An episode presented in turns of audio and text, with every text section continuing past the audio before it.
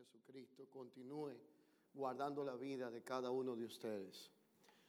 Estamos muy agradecidos del Señor desde ayer de poder ser parte de esta jornada de edificación en la palabra de gracia, la cual eh, anoche contó con una magistral introducción hecha por el apóstol Tamo Naidu y que sentó la base para lo que será las temáticas que estaremos agotando en este tiempo, donde estaremos transitando por múltiples eh, enseñanzas, múltiples jornadas de edificación, y me siento más que honrado de poder estar edificando la familia de la fe global en medio de hombres portadores de una gracia muy marcada para este tiempo, para nuestra generación. Quisiera solamente considerar un pasaje en las escrituras muy corto, en función de la introducción y el texto base que ayer fue usado para abrir esta magistral convocatoria. El enfoque que tendré este día en la palabra será en, en cuanto a la definición de conceptos referenciales a lo que es la iglesia para Cristo versus lo que la iglesia significa para muchos de nosotros. Así que le invito a que por favor me acompañe en las escrituras a un pasaje que si yo fuera usted lo tuviera allí marcado porque creo que se estará usando continuamente en estos días, es lo que percibo en función de ser la base que nos guía en la temática a agotar en esta convocatoria. Mateo capítulo 16, versículo 18. La escritura declara que luego del diálogo que Jesús tiene con sus discípulos, de manera muy específica con Pedro, hace una declaración en el versículo 18 de este pasaje bíblico que aparece en Mateo en su contexto total en el capítulo 16. La mayoría de nosotros escuchamos ayer la disertación sobre lo que fue este encuentro tan significativo para establecer base en función de lo que es la iglesia en el pensamiento de Dios. Y aquí en este versículo 18, Jesús hace una contundente declaración. Él dice, yo edificaré mi iglesia. Luego el texto siguiente declara para que las puertas del Hades y del infierno no prevalezcan contra ella. La realidad de las escrituras hace un planteamiento sumamente poderoso. Este pasaje bíblico ha sido causa de muchas interpretaciones ajenas al propósito de Dios a través de la palabra. Las religiones tradicionales, históricamente conocidas en nuestras naciones, han interpretado que Pedro se le había otorgado una llave física para abrir y cerrar la puerta del cielo. La realidad planteada en las escrituras nos informa que esta tipología tiene que ver con la autoridad dada en la función de la edificación que se le había confiado. Jesús tiene una conversación con aquellos discípulos y está hablando con aquellos que estaban en aquel lugar que tendrían que dar continuidad a la labor del ministerio que Él les había confiado. Todo esto es previo a la obra consumada en la cruz. Entiéndase que la consumación del propósito en la cruz del Calvario establece un antes y un después en la historia de la humanidad y previo a la cruz el entendimiento todavía no estaba tan definido y esclarecido referente a la iglesia como cuerpo de Cristo. Así que Jesús comienza a tener un diálogo que vendría a preparar el entendimiento de aquellos discípulos y de aquellos que estaban presentes en función de lo que sería la iglesia. La pregunta de Jesús es totalmente intencional. La primera pregunta de Jesús apela al entendimiento de la identidad de aquellos que habían decidido seguirle. Entonces de pronto Jesús pregunta, yo quiero saber qué dicen en esta región, qué dicen los hombres que soy yo, qué dicen los hombres que he venido a hacer. Así que los discípulos, y no solamente Pedro, comentaron tres opiniones diferidas sobre lo que la gente pensaba. La primera respuesta enfocó a que ellos lo comparaban con Juan el Bautista. Y la realidad es que Juan el Bautista fue asesinado por Herodes, tenía una presencia poderosa que la gente no se sorprendió de ver a uno que había sido anunciado, pero la realidad es que Juan culminó un ministerio de manera trágica y Herodes se encargó de cumplir lo que era esa amenaza que pesaba contra Juan. Lo compararon con Elías. Implica esto que antes de que viniera el día del Señor grande y terrible, decía la profecía de Malaquías capítulo 4 y 5, ellos entendían que tenía que haber este aparecimiento y lo compararon con el profeta Jeremías, que experimentó un gran rechazo, que lloró sobre la ciudad de Jerusalén en un momento determinado porque resistieron la palabra que le había sido confiada. Pero este Jeremías también fue uno de los muchos profetas con que ellos confundieron o quisieron comparar al Cristo. Ahora el punto acá en las escrituras es una apelación a la identidad de aquellos que se habían acercado para contribuir con lo que Dios había de hacer a raíz de la obra consumada en la cruz del Calvario. Jesús comienza a apelar al entendimiento de ellos y les dice, yo quiero saber quién soy yo para ustedes, que ustedes entienden que es esta iglesia. Solamente uno llamado Pedro se atrevió a decir, tú eres el Cristo, tú eres el Hijo del Dios viviente. Él afirma la identidad de Pedro cuando Pedro entiende que no fue carne ni sangre que le pudo haber revelado aquella poderosa, trascendental declaración, sino el Padre que estaba en los cielos. El punto aquí es que Cristo está apelando a lo que ellos entendían conforme a la realidad y contexto regional, conforme a la localidad donde vivían. Pero el punto central de esta declaración es que tal y como hemos hablado de este pasaje, Jesús se atribuye como dueño, arquitecto y único potestado para definir lo que es su iglesia, la edificación que debe de llevarse para poder construir en ella la correcta imagen del Hijo corporativo y todo lo que tiene que ver con la operacionalidad de la iglesia, Jesús lo resume a una palabra sumamente precisa y contundente. Él dice, porque yo edificaré mi iglesia. Así que el sentido de propiedad, de identidad, de supremacía y todo lo que tiene que ver con aquello que es dado a la iglesia, le pertenece a Jesucristo. Nosotros solo colaboramos con la labor de la edificación de la iglesia. Nosotros no hacemos la obra de Dios, nosotros somos colaboradores de la obra de Dios porque la obra de Dios solo la puede hacer Dios.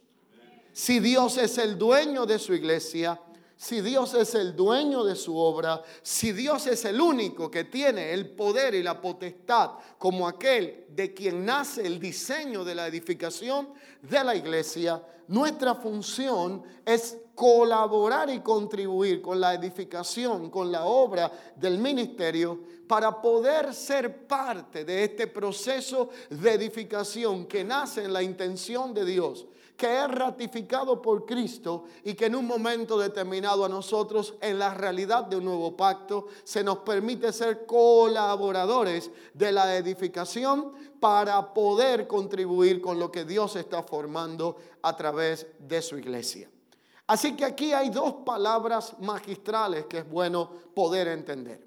Lo primero es la palabra edificar. Es esta palabra que ayer se nos introdujo hablándonos y apelando al lenguaje o idioma griego con una palabra conocida como oikodomeo, que significa edificar, construir, pero viene de dos palabras que en su raíz y etimología tienen que ver con oikos, casa, familia. Y esta oikonomía es la administración de esta dinámica que involucra el comunicar un recurso de procedencia eterna en el caso de la iglesia. Por lo tanto, en el Evangelio, según Mateo, es el único lugar donde Jesús usa la palabra mi iglesia, porque al usar este término, Jesús estaba poniendo en claro un poderoso principio. Esa iglesia es aquella de la cual Él es dueño y Señor. Esta iglesia es aquella de la cual es el constructor, de la cual Él es el arquitecto y la cual ratifica adquiriéndola a precio de sangre a través de lo que es la redención efectuada en la cruz del Calvario como producto de la obra consumada cuando Cristo en Juan en su capítulo 19 versículo 30 declara consumado es una de las siete palabras dichas en la cruz del Calvario. Todas las palabras tuvieron un peso y una gran autoridad. Jesús estaba en la cruz cumpliendo la realización de la máxima expresión del propósito eterno de Dios manifestado a través de Cristo, perdido en Edén, restaurado y rescatado por Cristo para volver a ser manifestado a través de un Hijo corporativo llamado la iglesia. Y en la cruz del Calvario siete palabras son dichas por Cristo, pero cuando Cristo las declara en la mayoría de estas palabras Jesús estaba en una cruz, estaba deshidratado, estaba desde la mañana hasta la tarde crucificado. Fueron palabras que tuvieron impacto, pero según los historiadores declaran, uno llamado Juan, que estuvo al pie de la cruz acompañando a María en el momento de la crucifixión, testificó de que cuando Cristo dijo estas palabras, Padre, pasa de mí esta copa, Señor, perdónalos porque no saben lo que hace.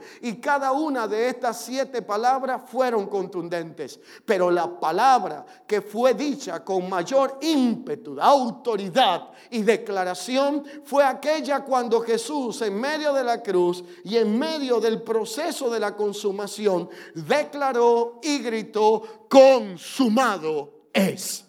Por lo tanto, al decir consumado es, estaba declarando, esta deuda fue cancelada.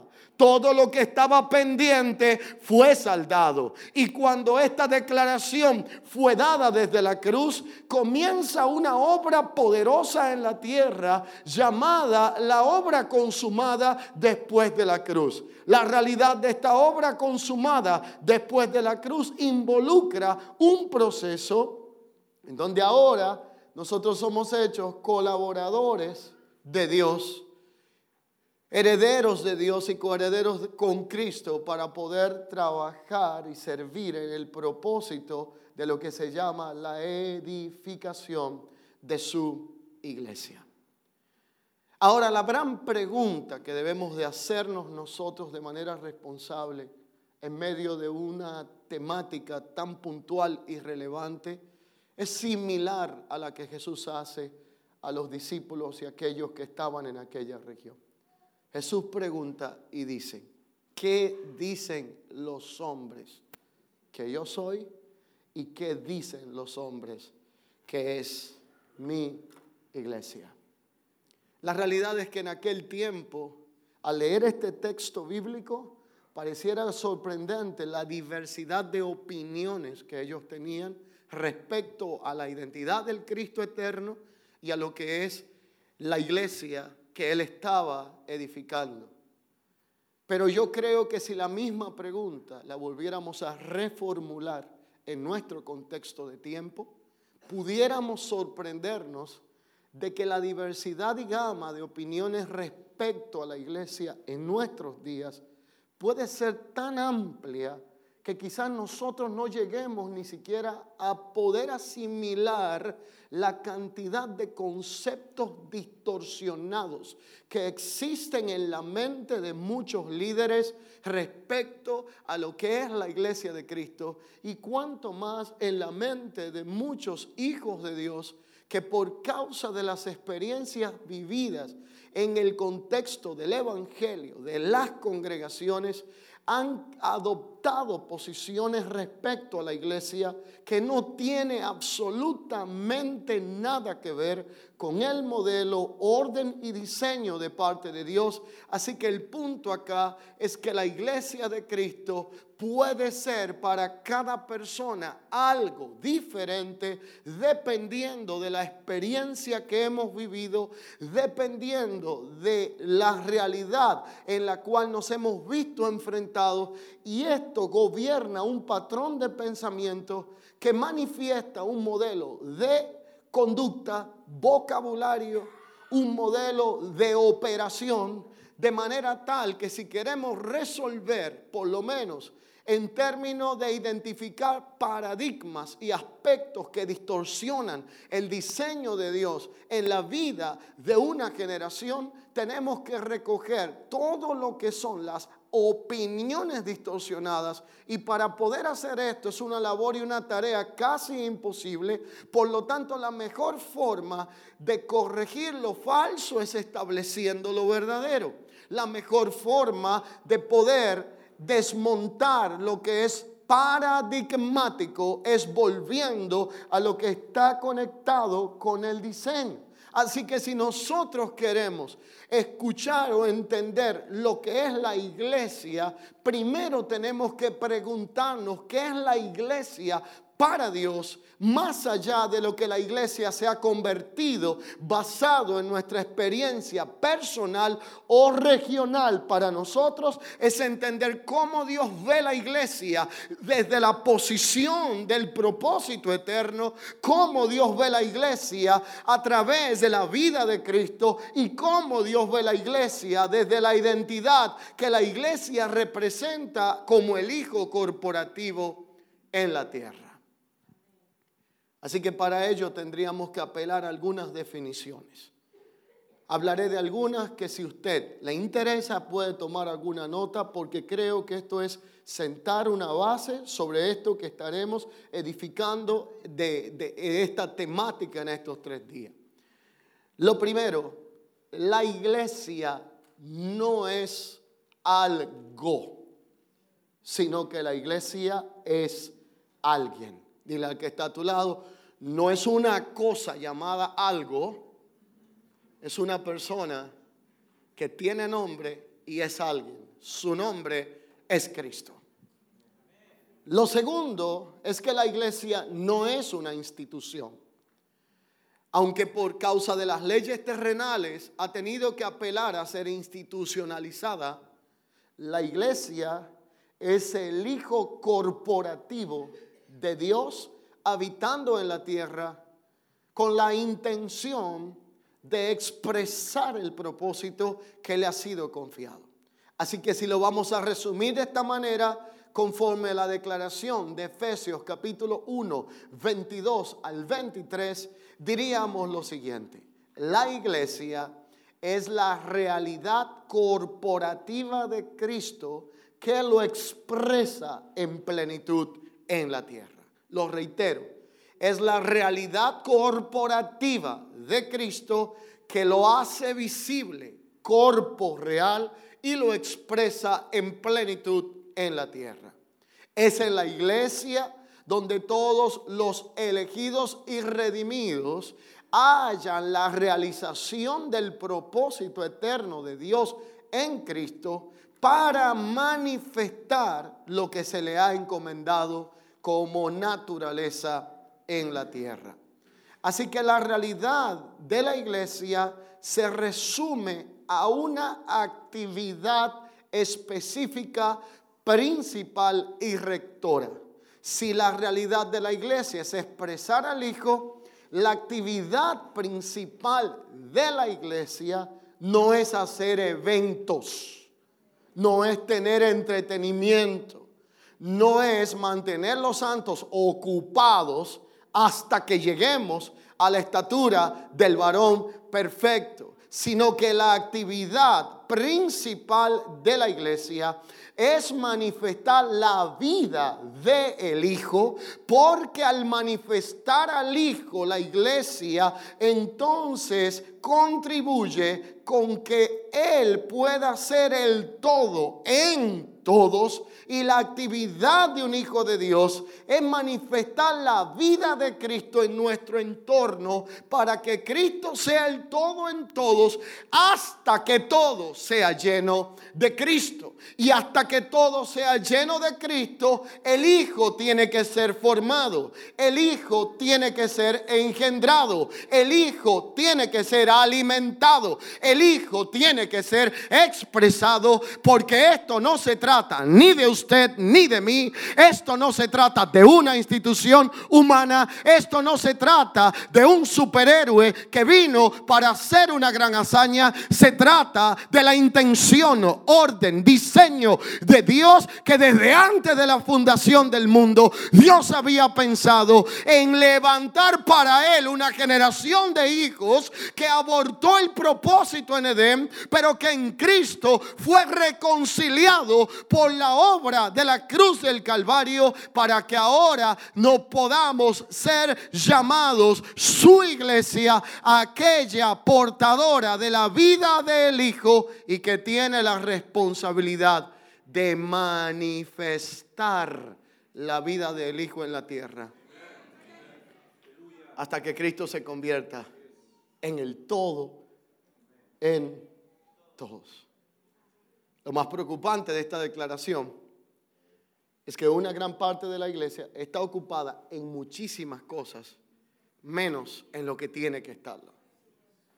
Lo más preocupante de esta declaración es que en medio de una generación con tanto activismo, la actividad propia y principal, que es el manifestar al Hijo hasta que sea el todo en todos, ha venido a ser desplazada por causa de las experiencias y por causa de las diferentes modelos paradigmáticos que existen en la mente de una generación y de un liderazgo referente a lo que es la iglesia.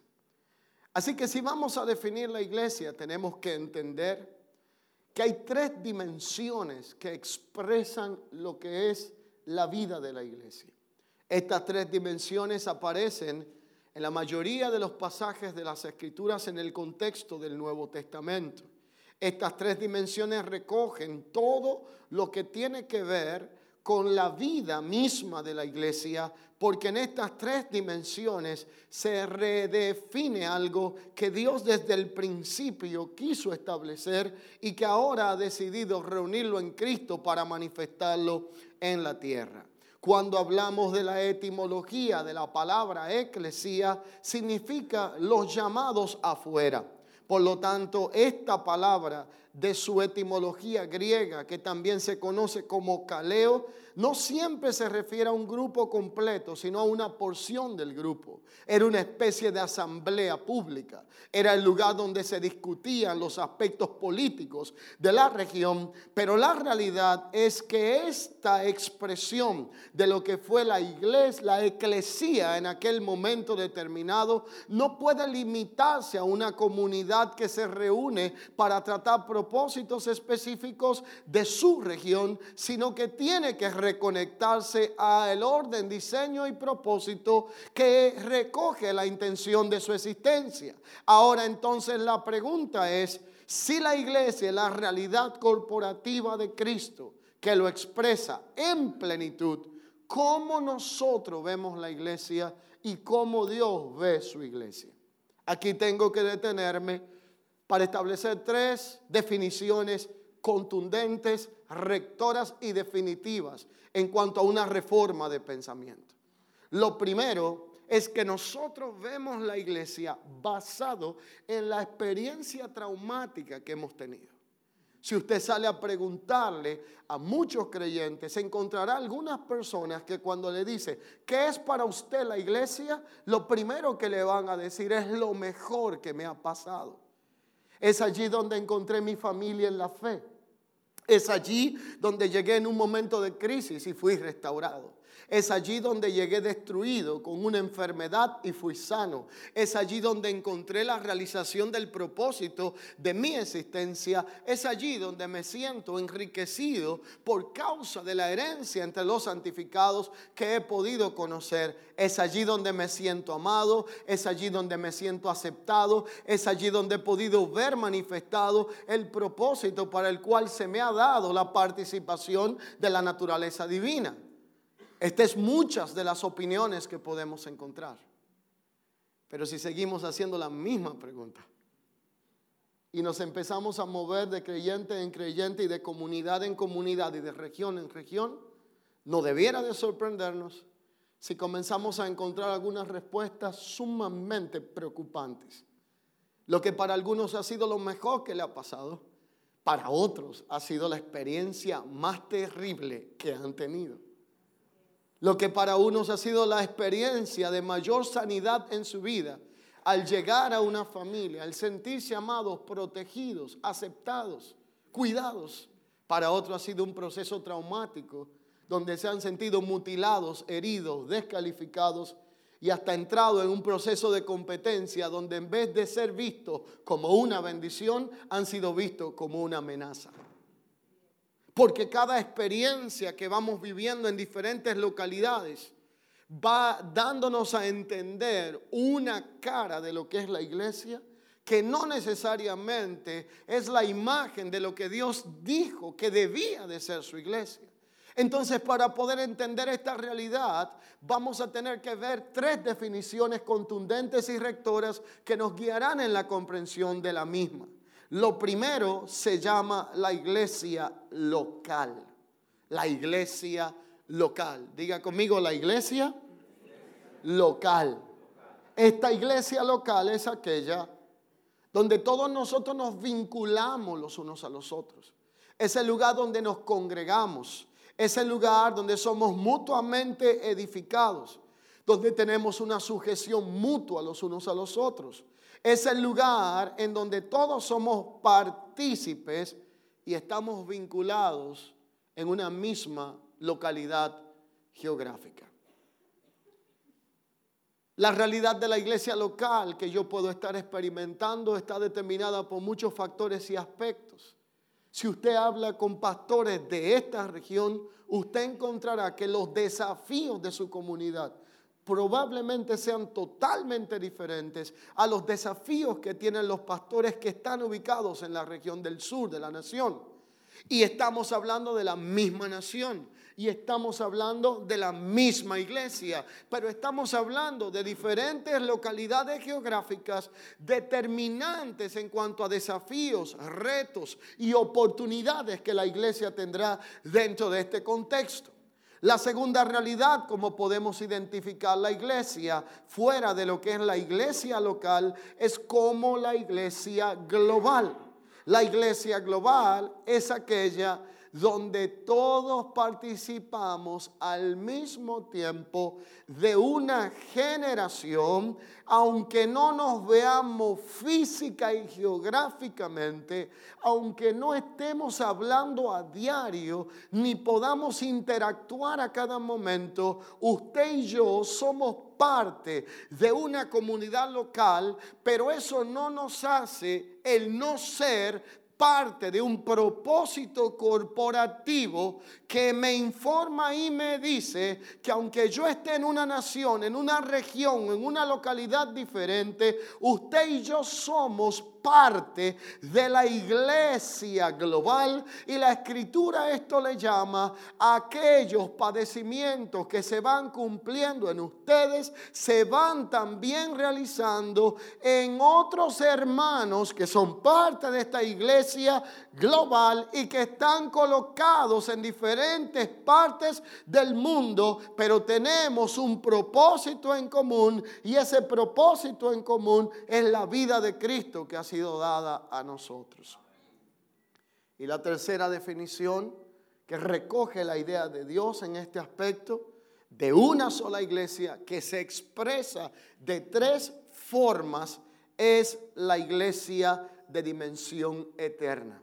Es aquella que fue edificada en la cruz y es aquella que es gloriosa y que es eterna, pero esta iglesia de dimensión eterna es la misma que la de dimensión global, es la misma que la iglesia local. La única diferencia es que cuando hablamos de la iglesia local y de la iglesia global, estamos hablando de lo que nosotros somos hoy y cuando hablamos de la iglesia eterna, estamos hablando en función de lo que hemos de ser.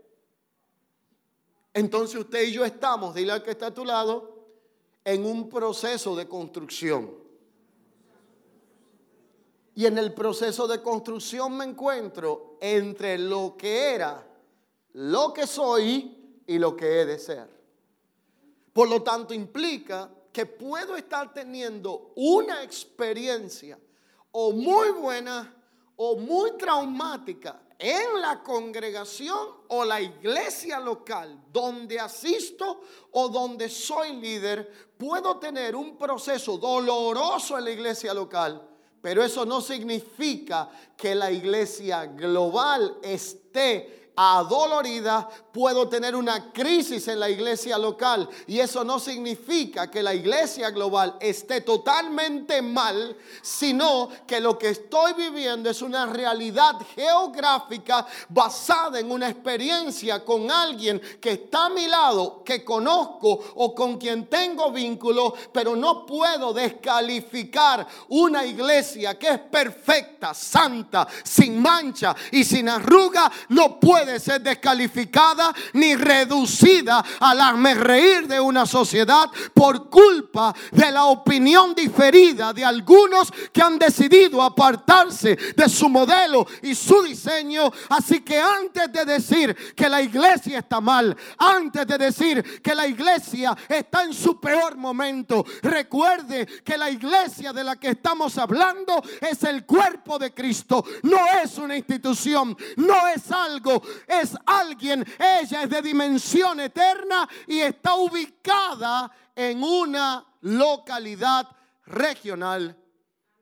Así que la iglesia como cuerpo de Cristo no está mal. El que está mal es aquel con quien usted tiene problemas y probablemente usted también.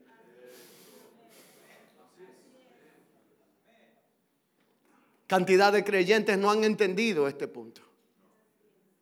Por eso entonces su conversación tiene un porcentaje compuesto de contaminación de la carne en función de la comprensión de lo que es el glorioso cuerpo de Cristo llamado la iglesia. Alguien te hirió en un momento, alguien te defraudó, alguien no suplió las expectativas que te prometieron o que te hiciste en función de una ilusión. Y cuando sales de ese sistema, cuando sales de esa institución, cuando sales de alguna experiencia de trasfondo religioso, salen diciendo que la iglesia está mal, que la iglesia no es la misma, que la iglesia está en problemas, que la iglesia está en crisis. Y si la iglesia estuviera en crisis, Cristo estuviera en crisis, y si la iglesia estuviera mal, el cuerpo estuviera mal, la iglesia no es una institución de procedencia humana, es el cuerpo de Cristo adquirido y redimido a precio de sangre que tiene la misión de manifestar la vida del Hijo en la tierra. Así que antes de yo querer distorsionar el diseño y la naturaleza del cuerpo, debo de ser responsable y asumir cuál fue mi cuota en el conflicto personal que estoy viviendo.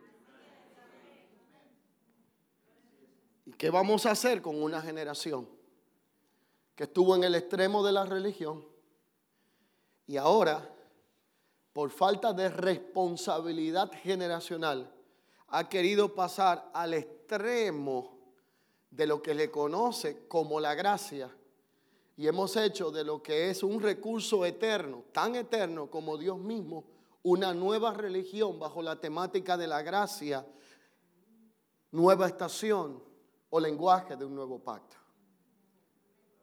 Déjeme decirle, usted puede ser un legalista religioso y puede ser un legalista de la gracia. Déjeme decirle que usted puede ser alguien que descalifique a todo el que le rodea desde la posición de la ley y lo puede seguir haciendo desde la posición de la gracia. ¿Y qué vamos a hacer con una generación que entiende que ya no debe de sentarse en espacios como estos, a ser formados en la palabra, porque entiende que ya no necesita escuchar la palabra, porque creyó en un momento determinado que ya todo fue efectuado en la cruz del Calvario como obra consumada. Y lo cierto es que Cristo consumó el eterno propósito en la cruz del Calvario, de manera que Hebreos declara que Él, lo que los sacerdotes no podían quitar entrando cada año al lugar santísimo por una sola ofrenda, Él entró una sola vez para no tener que volver a ofrecer otros y hizo perfectos a los santificados por medio de una sola ofrenda que es el cuerpo de Cristo hecha una sola vez y para siempre cuando dijo consumado es. Así que la obra de Cristo es perfecta. Cristo no tiene que volver a ser crucificado por mis pecados. No tenemos que volver a crucificarlo el año que viene por nuestras enfermedades. No tenemos que volverlo a ver crucificado por el castigo de nuestra paz, porque su obra en la cruz fue perfecta, consumada y abarca mi pasado, mi presente y mi futuro. Pero esa obra consumada de Cristo en la cruz del Calvario, cuando yo participo de ella estando en Cristo, la primera realidad que se manifestará en mi nueva naturaleza, ahora en Cristo y no en Adán, es que voy a ser posicionado a través de algo que es legal, que es un perfeccionamiento posicional en donde por estar en Cristo Dios ya no me juzga por mis antiguos delitos, no me ve a través de mi pasado, me ve en mi nueva identidad y por estar en Cristo yo soy una nueva criatura, las cosas viejas pasaron, todas son hechas nuevas y yo he sido conectado con un perfeccionamiento posicional, pero entonces a partir de esa obra consumada, comienzo un proceso continuo de perfeccionamiento. Y ese perfeccionamiento que Dios va produciendo en mi vida es un perfeccionamiento progresivo hasta llevarme a lo que es el perfeccionamiento total cuando ya no esté necesitando de este cuerpo físico, cuando despierte a su semejanza o cuando Él retorne a la tierra, porque Cristo retornará entonces yo podré estar a su semejanza. Por lo tanto, lo que empezó como un perfeccionamiento posicional está continuando como un perfeccionamiento progresivo hasta llevarme al perfeccionamiento total, que es aquel día en donde yo pueda ser conforme a su total semejanza y donde podamos ver sorbida esa muerte en victoria en una realidad que exprese que este tabernáculo ya no sea necesario para poder estar de una vez y por todas en la presencia del Señor. Eso implica que estamos entre lo que somos y lo que hemos de ser. Implica que Dios todavía está edificando su iglesia. Implica que usted y yo todavía necesitamos congregarnos. Implica que usted y yo todavía necesitamos ser edificados los unos a los otros. Implica que usted y yo todavía necesitamos crecer en humildad sujetándonos los unos a los otros. Implica que usted y yo todavía necesitamos orar. Implica que usted y yo todavía necesitamos la comunión entre los santos. Porque yo estoy en un proceso de una obra progresiva, consumada en su totalidad en la cruz, legalmente posicionado en ella, pero en la realidad a blanco y negro, progresivamente siendo transformado y conformado a la imagen de su Hijo hasta que el Hijo se convierta en el todo en todos y lo que yo exprese ya no sea el residuo del huérfano Adán de la vieja naturaleza, sino el Cristo que me habita y Cristo puede habitar en mí, Él sea el todo en todos hasta que todo sea lleno de Cristo. Así que la actividad principal de la iglesia consiste en manifestar la vida del Hijo hasta que Él sea el todo en todos. Y la intención por la cual esto tiene que suceder es porque esta iglesia que está siendo edificada es una iglesia de procedencia eterna, pero que tiene una misión terrenal que manifestar. Si la iglesia no es algo, si no es algo sino alguien, si no es una institución sino un cuerpo, la iglesia no es el resultado industrial, sino orgánico de un cuerpo que comunica la vida del Hijo. Ella tiene identidad, ella tiene propósito, ella tiene diseño, tiene dueño, tiene propietario y hay una jurisdicción sobre su iglesia para que entendamos hacer una gran diferencia. Usted puede ser parte de su congregación, tener sentido de propiedad de su congregación. Usted puede decir, esta es mi congregación, pero no confunda lo que es su congregación con lo que es la iglesia de él. Porque si yo no entiendo la diferencia entre su iglesia y mi congregación, en vez de tener un sentido de identificación, voy a tener un sentido de manipulación y control, en donde a la larga lo que menos se establecerá será su diseño y lo que más imperará será mi opinión. Ahora si Dios está edificando su iglesia, aquella que actualmente está conectada o ubicada en una localidad pero que no es independiente de una que está diseminada en diferentes puntos geográficos de la tierra, en donde yo soy la iglesia local, que formo parte de una iglesia global y que estoy llamado a expresar la dimensión de una iglesia eterna, no siendo tres iglesias, sino la misma iglesia, pero en tres dimensiones que expresan la vida del Hijo hay algo que tiene que ser manifestado, hay algo que tiene que ser edificado para que esta iglesia pueda ser conformada y expresar la imagen que es aquella que estamos llamados a cargar y es la imagen del Hijo. Déjeme decirle lo siguiente.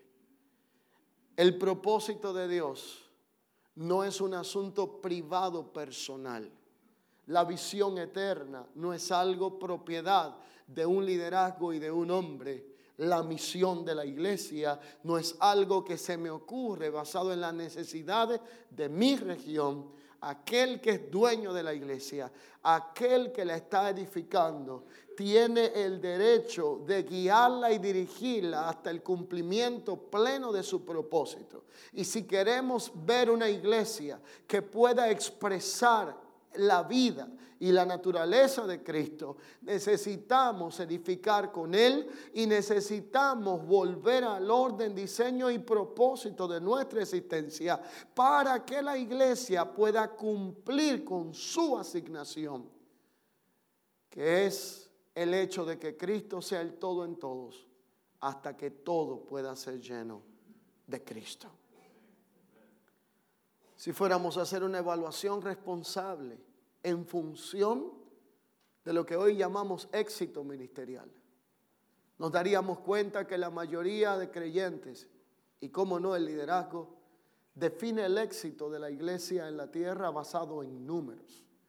La mayoría de creyentes define el éxito basado en adquisición de propiedades. La mayoría de la gente define el éxito basado en eventos y convocatorias multitudinarias.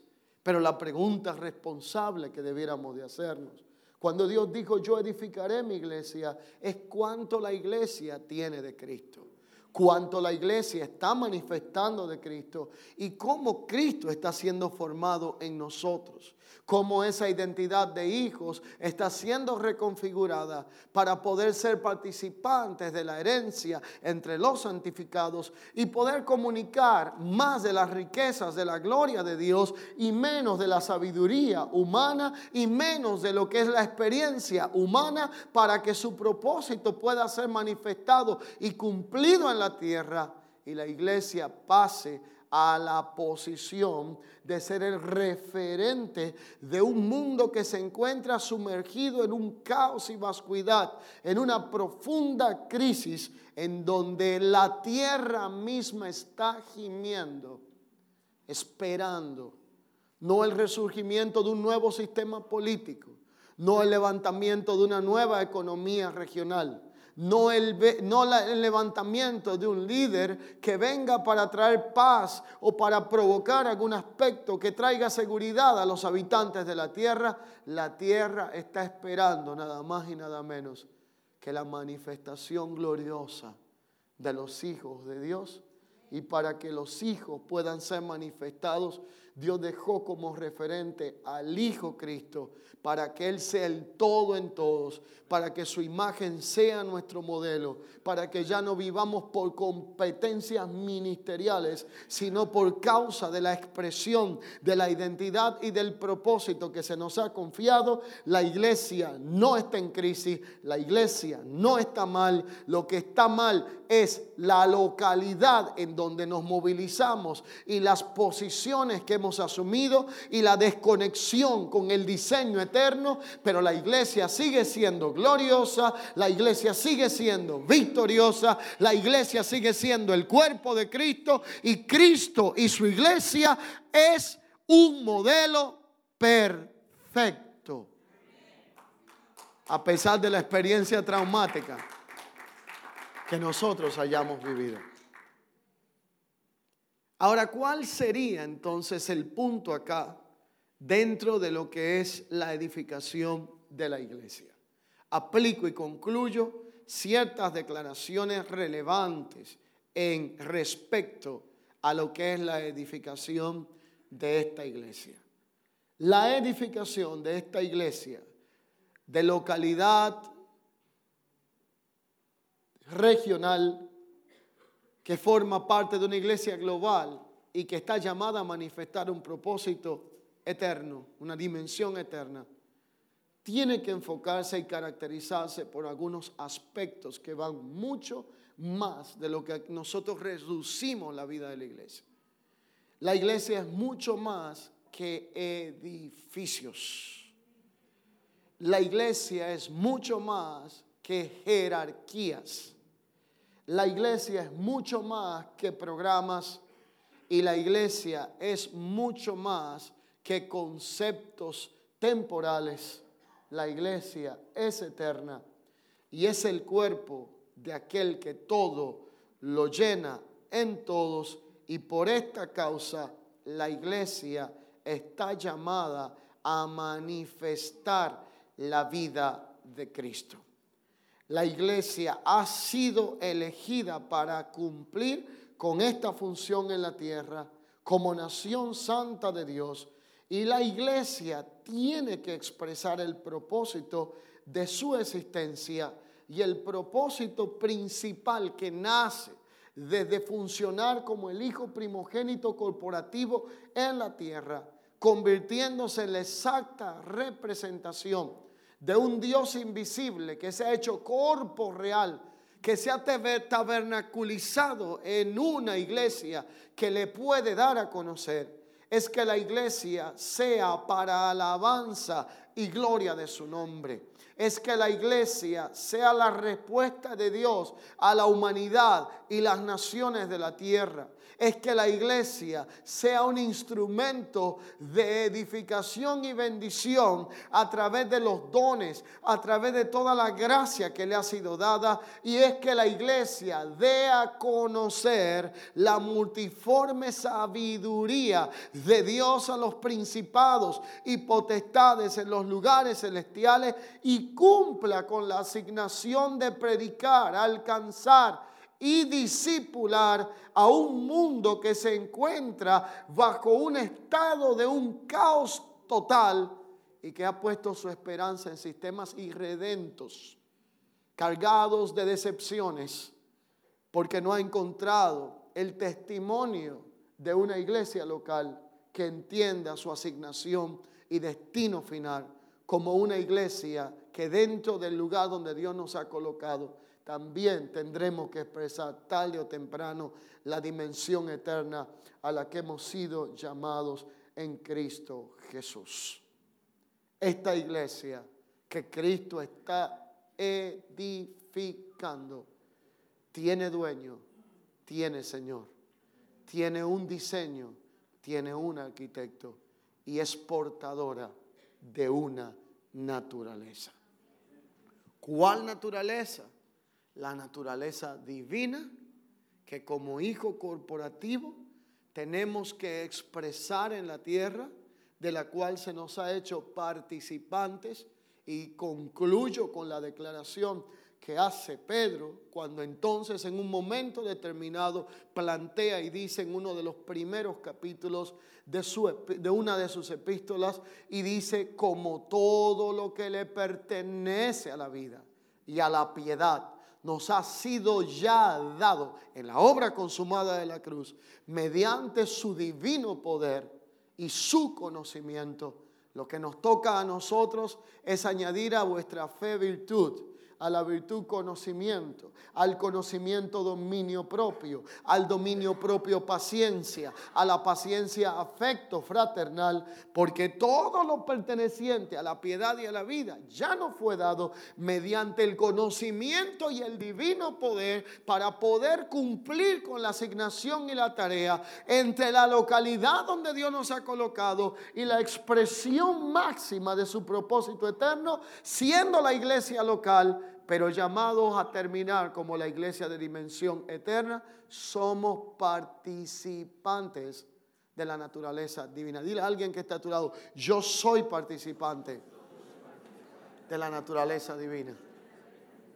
Hay un Cristo que me habita y soy participante de su naturaleza, lo cual implica que al ser participante de su naturaleza, se me ha entregado el privilegio de poder comunicar dentro de lo que es la sabiduría de Dios a los principados, a las potestades y a un mundo irredento, la vida de Cristo y los atributos comunicables de Dios a través de la naturaleza divina que se me ha confiado.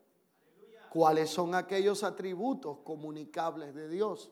Que puedo ser justo porque el justo habita en mí que puedo manifestar bondad porque aquel que es bueno habita en mi vida. Que puedo ser misericordioso porque la fuente de toda misericordia me habita. Que puedo expresar todo lo concerniente a la vida del Hijo que me ha sido dada en virtud de una nueva identidad y engendramiento para que todo sea lleno de Cristo. Porque he sido hecho participante, socio activo sin haber puesto absolutamente nada de la naturaleza divina y de los atributos comunicables de Dios. Lo que yo no puedo es ser omnipotente. Lo que no puedo ser es omnipresente. Lo que no puedo es estar en todo lugar a todo tiempo porque no somos dioses en la tierra, sino participantes de la naturaleza divina para que entendamos cuál es la razón de nuestra existencia y qué es lo que se nos ha confiado para manifestar en la tierra en Cristo.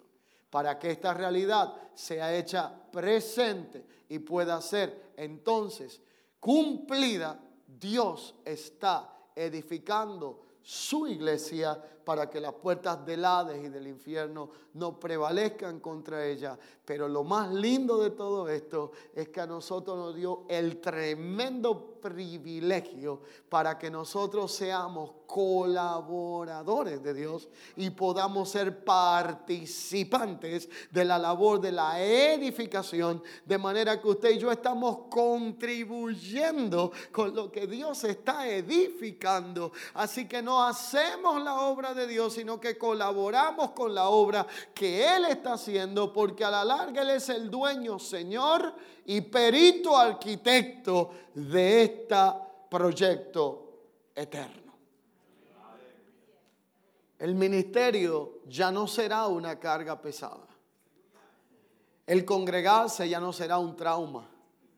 Hacer la labor que nos ha tocado dejará de ser una experiencia traumática para volver a convertirse en una experiencia deleitosa, porque no hay algo que deleite más a un entendido y lo haga resplandecer que entender que sin Dios necesitarnos a nosotros, nos ha dado la oportunidad y el privilegio de participar con Él en la edificación de su iglesia y para ello nos ha equipado con su naturaleza divina.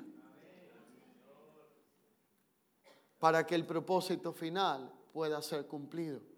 Y es que esta iglesia, que hoy está atravesando por diferentes procesos, cuando usted indaga la condición actual según la localidad geográfica, sepa que no es su fin la realidad que vive en el presente, sino que este proceso temporal nos está formando para poder llevarnos a un cada vez mayor, excelente peso de gloria. Y esto solo se logra no mirando nosotros las cosas que se ven, que son de procedencia temporal, sino las que no se ven, que son aquellas de procedencia eterna. Que Dios añada gracia a nuestra vida, que podamos seguir siendo edificados y que el propósito de nuestra existencia pueda ser expresado en su máxima plenitud, que es que Cristo sea el todo en todos, hasta que todo sea lleno de Cristo. Esto no se trata ni de usted ni de mí, sino que se trata de Cristo. Cristo el todo en todos. Póngase de pie conmigo, por favor, por un instante. Y permítame orar en base a esta palabra que es la primera intervención que tenemos en esta mañana. Creo que concluía tiempo, ¿verdad? Excelente. Incline su rostro ahí donde está y permítame orar en base a la escritura. Padre, gracias por la palabra de tu gracia. Gracias por poder separar este tiempo y darnos la oportunidad de ser expuestos a tu palabra que ha de transformar y conformar nuestras vidas a la imagen del propósito que nos has confiado en el Hijo. Señor, yo oro con el entendimiento puesto en esta realidad que hemos enseñado. Presento ante ti a cada creyente que está al alcance de esta palabra, cada ministro competente, cada hijo tuyo que de diferentes localidades formamos parte de lo que es la iglesia local, llamado a expresar la dimensión eterna que tu iglesia se le ha confiado a manifestar cuando seamos despertados y transformados a tu semejanza. Solo tú conoces los procesos que vivimos en el tiempo presente. Solo tú conoces las realidades que hemos experimentado. Solo tú conoces lo que cada uno de los que está acá está viviendo, ha visto, ha oído y ha podido presenciar en la localidad donde se encuentra. Que las experiencias vividas en las congregaciones locales no nos descalifiquen y distorsionen la comprensión del eterno propósito que has querido manifestar en nosotros a través de Cristo. Que podamos ver tu iglesia como tú la ves, que podamos ver la iglesia como el cuerpo, como la familia, como aquella santa, pura y sin mancha que tú estás formando a tu imagen hasta que todo sea lleno de la vida del Hijo. Permítenos tener cada día mayor claridad, iluminación en cuanto a los detalles precisos de la edificación y del diseño de tu iglesia para que podamos cuidar de ella y formar en ella la imagen de tu Hijo a través de colaborar con la labor de la edificación.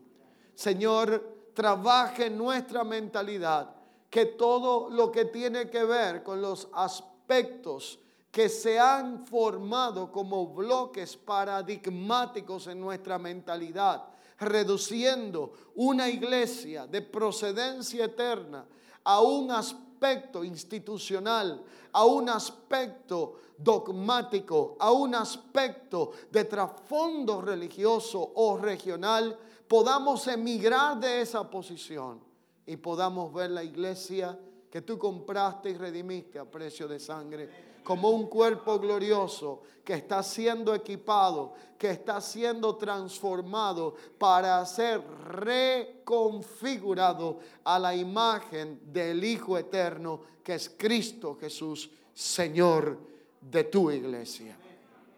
Que como peritos, ministros, arquitectos, entendidos en el diseño eterno, podamos contribuir con esta labor de edificación con responsabilidad con fidelidad, entendiendo que tú estás edificando tu iglesia y nos has dado el privilegio de ser colaboradores en esta labor de la edificación. Nos encomendamos a Dios y a la palabra de tu gracia, aquella que tiene el poder para sanar experiencias traumáticas vividas, para guardarnos, afirmarnos y danos herencia entre los santificados. Y todo esto lo pedimos en Cristo Jesús, Señor nuestro. Amén y amén.